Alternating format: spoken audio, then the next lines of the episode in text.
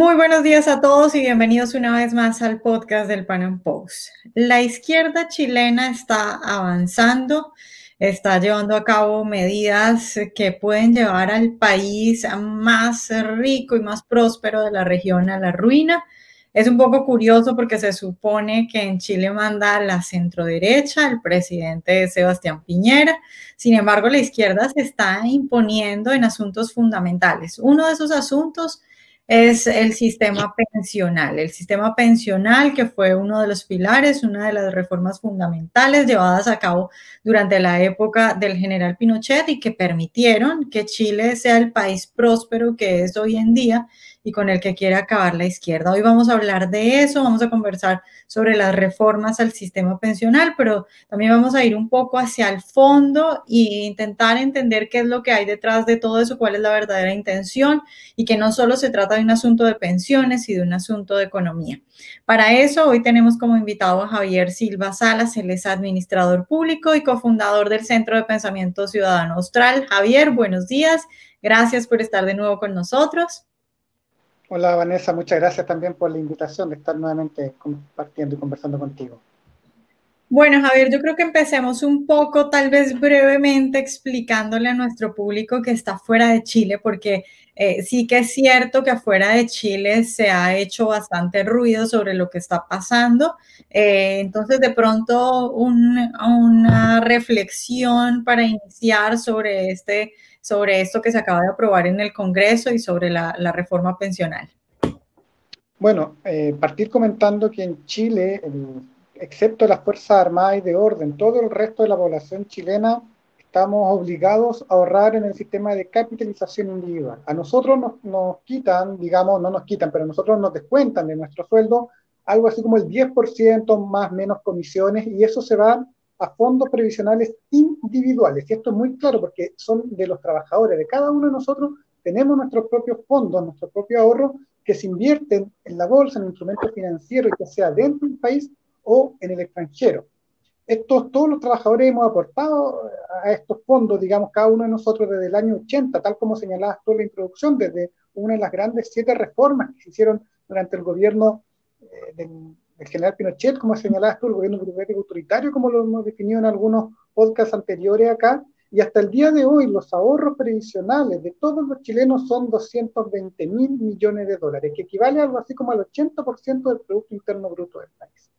Pero llegó la pandemia y tal como lo comentábamos anteriormente, nosotros estábamos en capítulos anteriores, lo pueden buscar por ahí, estábamos en una tormenta perfecta, veníamos desde las, protestas, la, insurrección de octubre, y por tanto la pandemia nos tocó un golpe al hígado al, al, sistema de libertades que teníamos en nuestro país, y la izquierda aprovechó esto para ir primero a decir algo que es muy cierto, que esos ahorros previsionales son de las personas, son de los trabajadores, y que dada esta necesidad y a la insuficiente eh, medidas keynesianas que había hecho el gobierno de dar bono, de dar transferencia directa a las familias, era necesario recurrir a los ahorros previsionales para financiar esta crisis, para que la gente pudiera tener algo de dinero.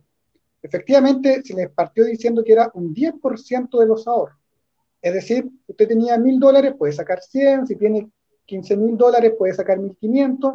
Sin embargo, cuando empezamos a ver y, a, entrar dentro de lo, digamos, eh, de los, de, los, de los, fondos de pensión, nos damos cuenta que en promedio la gente está sacando y va a sacar el 44% de sus ahorros previsionales. Esa es la situación hoy día actual, pensando en, en una izquierda que supuestamente cree en el derecho de propiedad. De hecho, algunos liberales por ahí de Twitter eh, decían que bien que la izquierda reconoce en Chile el derecho de propiedad de los fondos previsionales que tenemos nosotros los chilenos. Claro, porque le dicen al trabajador, es su 10%, usted puede sacarlo, pida, luchemos juntos para sacarlo. La derecha se la compró, la derecha creyó esto en el Congreso y aprobó, diciendo, ok, es algo excepcional y podemos hacer. Además, hubo algunos resquicios legales en términos constitucionales que no viene el caso de explicar, pero también ahí incluso dirán después los constitucionalistas que fue en contra de la Constitución, y el gobierno, ante la amenaza de que vuelva la violencia a las calles, que ojo que la violencia no se ha ido durante la pandemia. Hemos tenido actos terroristas en la zona del sur del país, aquí en, la zona central también hemos tenido actos, actos de violencia y de terrorismo propiamente tal, no se ha ido del todo, pero el gobierno ante, ante el miedo, también decidió finalmente firmar esta, esta reforma constitucional y promulgarla el día de hoy. Hoy día de hoy salió publicada y hoy día la gente ya está pidiendo estos recursos en sus, eh, en sus distintas administradoras de fondos de pensión. ¿Cuál es el problema de esto? El problema de esto es que las, eh, la izquierda va, va por más. La izquierda no tan solo va por este 10%, o sea, de hecho, la izquierda no se quedó con el 10%, y qué bien que no se quedó porque hemos demostrado que los ahorros previsionales son de los trabajadores. El problema es qué pasa con el 90% restante. Y ese es el debate que viene hoy día en Chile. Javier, antes de avanzar, hagamos una especie de precisión, porque tú hablas de que en promedio la gente estaría sacando el 46%, ¿40 dijiste? 44% de sus ahorros. Ok, 44. ¿Eso cómo es? Porque si ellos hablan del 10%, eh, eh ¿cómo llega hasta el 44%? Ah, lo que pasa es que en Chile, efectivamente, primero las pensiones son bajas, efectivamente tenemos pensiones bajas, pero tenemos pensiones bajas por varios motivos. Uno de los motivos es que las personas no cotizan, no ahorran en estos fondos. Y no ahorran ya sea porque el sistema laboral, el régimen laboral chileno actual es demasiado rígido que impide la contratación y estar siempre trabajando, por ejemplo, o en el caso de la mujer también se genera algunas rigideces laborales en ese término, por ejemplo, los, los postnatales de seis meses que desincentivan el contratar a mujeres, por ejemplo, y luego hace que las mujeres tengan poco ahorro y luego también poca, pocas pensiones. Y en el caso en general de los chilenos, eso también sucede. A modo de ejemplo, voy a, voy a leer acá algunas cifras, pero alrededor del 70% de los chilenos hoy día tienen menos de 13 mil dólares ahorrados en sus cuentas de pensión, en sus ahorros de pensión, menos de 13 mil dólares. Eso da entonces que tendrían que sacar algo así como 1.300 dólares. Pero hay, hay, gente, por ejemplo, el 27% de los chilenos tiene menos de 900 dólares en los ahorros. Entonces, sacarle 90 dólares, entonces el Congreso finalmente hizo tramos, es decir, si usted tiene menos de 1.300 dólares, puede sacar todo. Entre 1.300 y una cierta cantidad puede sacar el 10%, y si tiene más de 50.000 dólares ahorrados, entonces usted puede sacar 5.000 dólares. Y cuando nosotros, cuando eso se, se, distribuye, digamos, nos damos que en promedio el chileno saca, la masa va a sacar el 44% de su ahorro. Va a haber gente que se va a quedar sin ahorro en sus cuentas previsionales por esta medida y que se la va a gastar en consumo, en pagar una deuda. ¿Y, qué va a pasar después? Esto va a ser una presión para el Estado después cuando estas personas se vayan a jubilar. Javier, hablemos ya, digamos, entrando un poco tal vez en esas cuestiones que tú mencionabas ahora de los libertarios diciendo que, bueno, pues sí, la, la plata es de la gente, que la gente lo saque. Eh, de hecho, yo he escuchado a un libertario hace un par de semanas que decía, a ver, tenemos dos opciones. Una es dejarle ese 10% a la gente o dejárselo a los políticos. Yo prefiero que se lo den a la gente. ¿Tú cómo ves eso? Y, claro, lo otro es que habría que pensar que ya salieron con esto de, lo que van a hacer con el otro 90%, que no es 90% por lo que tú nos explicabas. Exacto. Con, ese otro porcentaje del dinero, eh, pero, pero bueno, vamos por partes. Primero expliquemos esto, dinos cuál es tu visión acerca de esto, de que mejor que saquen el 10% y ese 10% no se quede con los políticos que ya vemos que manda la izquierda en Chile. Bueno, si van a la izquierda en Chile, los libertarios por ahí creen que la izquierda están al lado de la izquierda, o que, bien que la izquierda reconoció los derechos de propiedad de estos fondos, eh, que, bien, que, contento, digamos. También decir que los ahorros previsionales hoy día en Chile, el 70% viene de la rentabilidad que se han ganado en todo este tiempo y que el 30% restante es de los aportes que uno hace y además considerar que eh, en esta línea, digamos, la rentabilidad anual promedio es del orden de eh, es del orden del 7 a 8% anual, por tanto es una, una buena máquina rentadora de, de, dinero, y los libertarios yo creo que se quedan con el corto plazo. Sí, efectivamente, la izquierda reconoce el derecho a propiedad de eso, pero, pero vamos, vamos al discurso de fondo, vamos, vamos, ¿qué está buscando la izquierda con esto? La izquierda con esto, en, en definitiva, está buscando darle un poco de pan a la gente, efectivamente, porque le vamos a dar un par de, de dólares para que sobreviva en el resto de la pandemia y, después con, e, con, eso hay una estrategia de fondo. La estrategia de fondo es, desmantelar el sistema previsional de capitalización individual que tiene Chile desde el año 80. Es el tema de fondo acá. Si el tema de fondo no es si le damos o no le damos, si quieren que la gente sea libre de disponer de su dinero, no, pero sí claro que la gente podría disponer de su dinero, siempre y cuando después cuando jubile no vaya a pedirle, a golpear la puerta al Estado y a pedirle a los más jóvenes que financiemos la irresponsabilidad que tuvieron cuando ellos eran jóvenes. Eh, eso, ese, yo creo que eso no está en discusión, o sea, acá lo que está en discusión es que aquí hay un ataque al sistema de libertades de Chile, que se basa justamente en el sistema de capitalización, individual, que respondía al 80% de la riqueza del PIB de nuestro país. Eso lo, por eso va a la izquierda en este rato, la izquierda está buscando eso y de manera táctica, dirá, Lenin por ahí, dos pasos atrás, uno adelante, de manera táctica quizás retrocede dos pasos, nos concede el derecho de propiedad y nos sentamos junto a los libertarios dos pasos atrás para dar un paso adelante que va a ser mucho más grave, mucho más eh, doctrinaria, ideológicamente más potente que reconocer un derecho de propiedad. Hoy día lo están reconociendo, o sea, la semana pasada, porque ya hoy día tenemos en el Congreso discutiéndose una reforma para que esta masa que va a quedar como de 180 mil millones de dólares, hagámoslo al argentino y que lo venga a administrar el Estado para financiar a las pensiones que sea el Estado quien financie. Entonces, hasta la semana pasada creían en el derecho de propiedad, pero ya hoy día parece que no están creyendo. Y algunos libertarios se sumaron a ese carro y hoy día quedan fuera de juego porque la izquierda va, obviamente, el paso adelante que dio eh, lo, da mucho más fuerte y, es, ellos quedan fuera de juego enarbolando una bandera que no era el fondo, si el fondo lo que debiéramos defender nosotros y lo que debimos haber defendido, que algunos lo hicimos, era defender el sistema de libertades.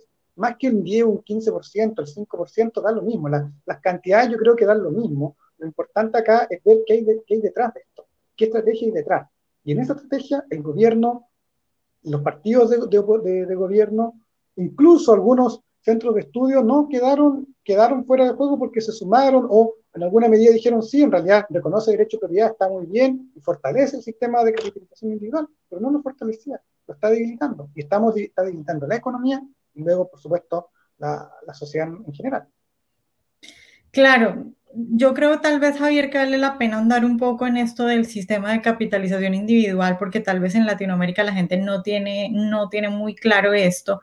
Y, y eso va, digamos, es fundamental para que la gente entienda eso que tú decías de que de que, claro, la gente puede disponer de su dinero siempre y cuando luego no le joda la vida a otros para que los mantengamos, ¿no? Es decir, lo que pasa en la mayoría de países de Latinoamérica, contrario a lo que sucede en Chile, es que tú ahorras y al final te jubilas con lo que tú ahorraste. Eso quiere decir que, por ejemplo, si yo fuera chilena, a mí como joven no me estarían quitando dinero para pagarle, para darle a ancianos irresponsables que no se hicieron cargo de ahorrar para su vejez, ¿no? Entonces, en ese sentido, claro que es, un, es una cuestión de libertades porque significa que si le doy ese dinero ahora a ellos, lo que va a pasar más adelante es que a los jóvenes van a terminar pagando eh, las irresponsabilidades de, de esas personas, ¿no? Así es, entonces, mira, el sistema de capitalización individual tiene esa gracia, la gracia, como dijo su creador en algún momento, que es hermano del actual presidente, que es un tremendo, imagínate, crea, un hermano crea el sistema, el otro hermano firma para destruirlo. Es toda una, una, tragedia griega lo que estamos viviendo acá, eh, que podemos conversarlo en privado después, o, en, otro, en, otro, en otros videos, que, que, que de verdad hay una tragedia griega y un tema de familias también ahí metido, todo un drama familiar metido en eso eh, él, dijo, el creador del, fondo de, este sistema, dijo, es un Mercedes-Benz, es un Mercedes-Benz, porque corre mucho, porque anda mucho, pero al Mercedes-Benz hay que hacerlo funcionar y hay que meterle benzina, dijo él.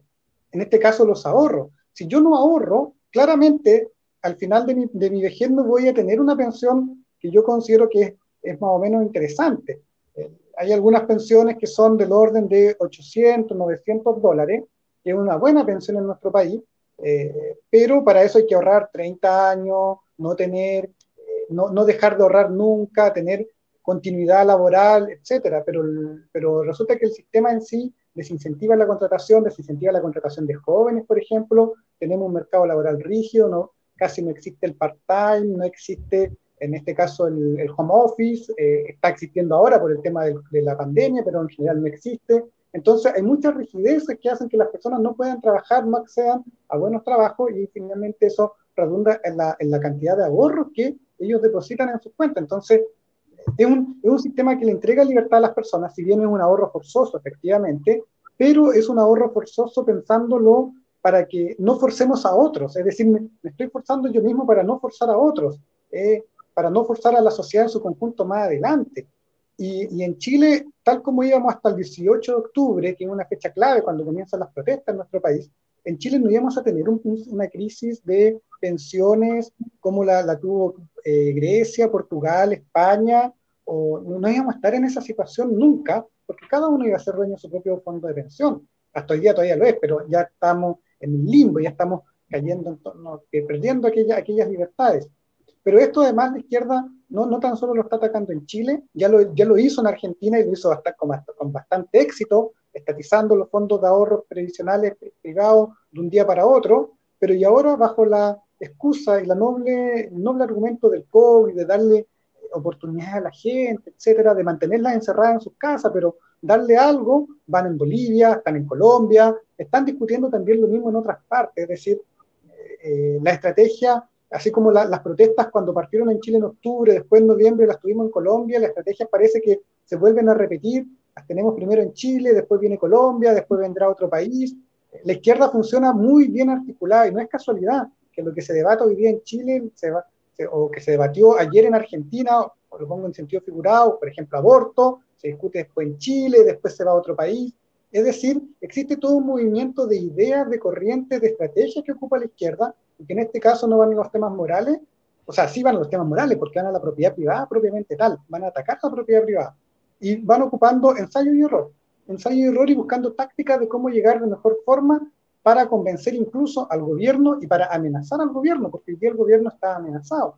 El gobierno, si no firmaba esta ley, si no la publicaba en el diario oficial, íbamos a tener protestas más grandes de las que hemos tenido últimamente. Entonces, ¿qué hace el presidente?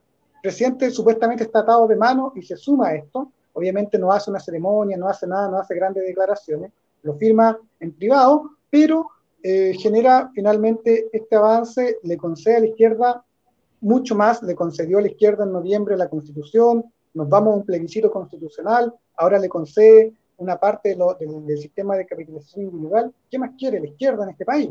¿Qué más quiere? Esa es la pregunta. ¿Y qué más quiere Latinoamérica? Porque finalmente lo que pasa en Chile ya pasó en Argentina, está pasando, pasó en Perú con algunas características, es decir, estamos todos Latinoamérica viviendo los mismos problemas, independientemente si el presidente es de derecha, de izquierda, es la izquierda finalmente la que empieza a gobernar. Javier, hablemos de, de un asunto que yo creo que es muy importante que la gente tenga en cuenta para que entienda cómo, cómo funciona la izquierda. Y es que a ellos, claro, les encanta crear crisis, pero muchas veces esas crisis no son reales, sino que es una percepción. Es decir, es un relato de que algo está funcionando mal cuando eso en realidad está funcionando bien. Tú hablabas ahora de la rentabilidad que tiene en general el sistema pensional chileno y yo recuerdo haber leído estudios y artículos donde se cataloga el sistema de pensiones de Chile como uno de los mejores, no de Latinoamérica, sino del mundo.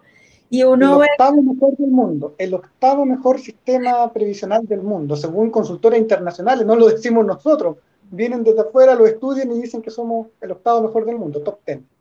Claro, y entonces, y luego uno ve a la izquierda protestando y diciendo que hay que destruir este sistema porque es terrible y a mí me ha tocado tuiteros diciéndome que tú no sabes, que mi abuela se jubiló con no sé cuánto y todo este tipo de cosas. ¿Tú cómo ves ese trabajo que ha hecho la izquierda en Chile? Claro, en particular en esto de las pensiones de lo que estamos hablando, pero también en general de decirle a los chilenos que no viven bien cuando son el país más próspero de la región. Esperamos, el país más próspero de la región. Eh, estamos hablando, estamos sentados, en los, estoy sentado en los laureles, no me ha pasado laureles. Pasó lo que ha pasado siempre, o sea, la derecha dice dato mata relato. O sea, un gráfico Excel va a matar todo lo que yo pueda escribir en un Word. Mentira, yo tengo que sustentar esto también en un relato. Y aquí pasó lo que ha pasado no tan solo con la constitución, con la educación, eh, con, con, el sistema de carreteras que tenemos, por ejemplo, un sistema espectacular de carreteras, que creyó la, que yo, creyó la derecha que porque construyó, porque concesionó carretera, que porque dio libertad de enseñanza, porque generó un sistema de capitalización, individual, luego la gente iba a defender el sistema de manera automática y esto íbamos a crecer de manera automática y que se iba a estabilizar de manera automática y que nadie más iba a alegar porque los resultados estaban ahí palpables. No fueron capaces en 30 años de defender el sistema de criminalización individual. No hubo ningún político que saliera a explicar cosas tan sencillas como estas que uno después, cuando la lee, dice, pero ¿cómo me lo están diciendo recién hace los últimos cuatro o cinco años, hace los diez años? Pero cuando hace 20 años yo reviso la prensa, nadie defendía el sistema de criminalización individual, nadie defendía cómo era el sistema de educación, el sistema de, de carretera. Entonces, finalmente, la izquierda estuvo machacando, estuvo pegando ensayo y error, paraba en las principales eh, avenidas de Santiago, eh, avenidas peatonales, eh, con un cartel pidiendo el fin de la AFP, el fin de la AFP, el fin de la AFP, el fin de la administradora de fondos de pensión, que se acabe la AFP, parecían un predicador en el desierto, pero resulta que tanto fueron, tanto, tanto predicaron que finalmente, hace cuatro años atrás, juntaron a 100.000 personas en las calles y cuatro años después ya el sistema empieza a tambalear y empieza a, a perder la solidez que tenía. Entonces, yo creo que lo que falló la derecha, más que el triunfo de la izquierda, nuevamente, es cómo tú llevas el relato de estas buenas ideas al resto de la población, que son súper abstractas, son súper complejas de explicar, explicar que el 30% de lo que tú vas a recibir ahora eh, viene de tu ahorro y que el 70% restante es solo rentabilidad o retorno, cómo tú explicas lo que es la rentabilidad, cómo explicas que invirtieron en instrumentos financieros, en acciones, tanto en el extranjero como, como en Chile, y, que por qué bajan o por qué suben, claro que hay que darse el tiempo de hacerlo, hay que darse el tiempo, instancia, hay que ir a, la, hablar con la gente en la calle, a estar, y eso la derecha no lo hizo ninguna campaña política hasta hace, de los últimos 20, del 90 hasta el 2000, del 94 hasta ahora, no lo hicieron, es decir, no salieron a defender el sistema. Y el único que defendía la AFP era el que la había creado, que era José Piñera, y el resto nadie más lo defendía y decía, no, me están robando, me están dando malas pensiones, pero no entienden el trasfondo. Entonces finalmente la izquierda ganó el relato y el relato efectivamente le gana al dato. No, no hay por dónde. ¿sí? O sea, nosotros podríamos ganar porque tenemos datos, pero nos falta el relato. La izquierda gana por el relato, si bien no tiene datos, pero finalmente termina ganando por un relato. Lo que nos falta a nosotros es el relato. ¿Dónde está el relato de defender el sistema de libertades, no tan solo en Chile, en Argentina, por ejemplo? Yo hace cinco años atrás no tenía idea que, había, que Argentina había tenido una constitución liberal espectacular, la vine a conocer hace unos cinco años atrás, en la de 1853, pero resulta que parece que en, en, 40, en 50 años nadie defendió esa constitución y hoy día recién se está rescatando. O sea, los argentinos están atrasados 70 años defendiendo su constitución. Nosotros estamos atrasados unos cuantos, 40 años atrasados defendiendo la constitución, nadie la defiende. Somos pocos los que salimos a escribir libros en defensa de la constitución. Y lo mismo pasa en otras partes también. Entonces, eh, ¿para qué decir Venezuela? O sea, Venezuela tenía, era el país más rico de Latinoamérica, nadie lo sabía defender, de, darle espacio y vivía en lo que está, en un país con índice de, de calidad de vida del África subsahariana. Sí, Javier, ya para terminar, Hablemos de, ese 90%, de qué va a pasar con ese 90%, tú crees que lo van a terminar expropiando y en general de eh, esta relación que hay entre la izquierda y el gobierno de Sebastián Piñera, porque es una relación de extorsión, de extorsión en la que, en la que Piñera ya parece haber eh, simplemente bajado la cabeza y resignado. ¿Qué va a pasar con ese 90% y, y en general qué va a pasar con, el gobierno de Piñera? Bueno, el gobierno de Piñera, el gobierno del presidente Sebastián Piñera finalmente está, eh, eh, como lo conversaba yo otra vez por ahí con John Miller, que lo encuentran en Twitter como Cultrun, un chileno que está radicado en, en España. Él nos decía, esto fue un golpe un golpe de Estado posmoderno, fue de, de, guante invisible, ni siquiera fue de guante blanco. Es decir, es la izquierda la que está controlando todo, no hay, no hay mayor peso ni contrapeso, eh, obviamente hay simulaciones de oposición o simulación de una derecha que, que, está en contra, pero en realidad finalmente se hace todo lo que manda la izquierda, no tan solo con extorsión, sino que eh, yendo cara a cara y, o con extorsión manifiesta, con terrorismo, etcétera. Entonces, hay todo un tema ahí que finalmente el gobierno se acabó. Todos los analistas políticos del país señalan lo mismo, de izquierda a derecha, el gobierno no existe, no gobierna Sebastián Piñera, Piñera, le llaman Piñera el breve, eh, gobernó hasta el 18 de octubre del 2019 y por tanto lo que estamos en este rato ahora esperando ver qué sucede. Eh, ya no renunció, quizás pueda venir después, pero una renuncia tampoco soluciona el problema con la, con la derecha, la derecha está destruida, no hay, no hay ningún discurso, no hay ningún relato que salga a defender cosas tan simples como esta. Es decir, finalmente la hegemonía acá es, de la izquierda. ¿Qué pasa con el 90%? La izquierda va a insistir, está en este rato en el Congreso pidiendo hacerse ese 90%, pero yo creo que en esta pasada no, no va a ganar, pero eso no quita que vayan de nuevo, la izquierda va, vuelve, vuelve, va, busca tácticas, son muy tácticos. Eso, la, gracia que tiene la izquierda es que son muy tácticos y que entienden que la pelea no es de hoy día, la pelea no, no, dura un día, no es para la próxima elección, la pelea de ellos es minerista, es para los próximos 50, 60, 70 años. Fidel Castro y, los Castro hicieron una revolución para mantenerse hasta el día de hoy. Eh, pensaron la revolución para llegar hasta el día de hoy y sostenerse hasta el día de hoy. La Unión Soviética duró 70 años. El régimen chavista lleva 22 años recién y está en su apogeo, en, el mejor momento, digamos. Entonces ellos son capaces de tensionar, replegarse, volver a tensionar, volver a replegar y van viendo por ensayo y error hasta que esto les va a resultar. Yo creo que en el largo plazo, efectivamente, estos fondos van a ser administrados por el Estado. Bueno, Javier, gracias de nuevo por estar hoy con nosotros. No, muchas gracias a ti, Vanessa, por la invitación.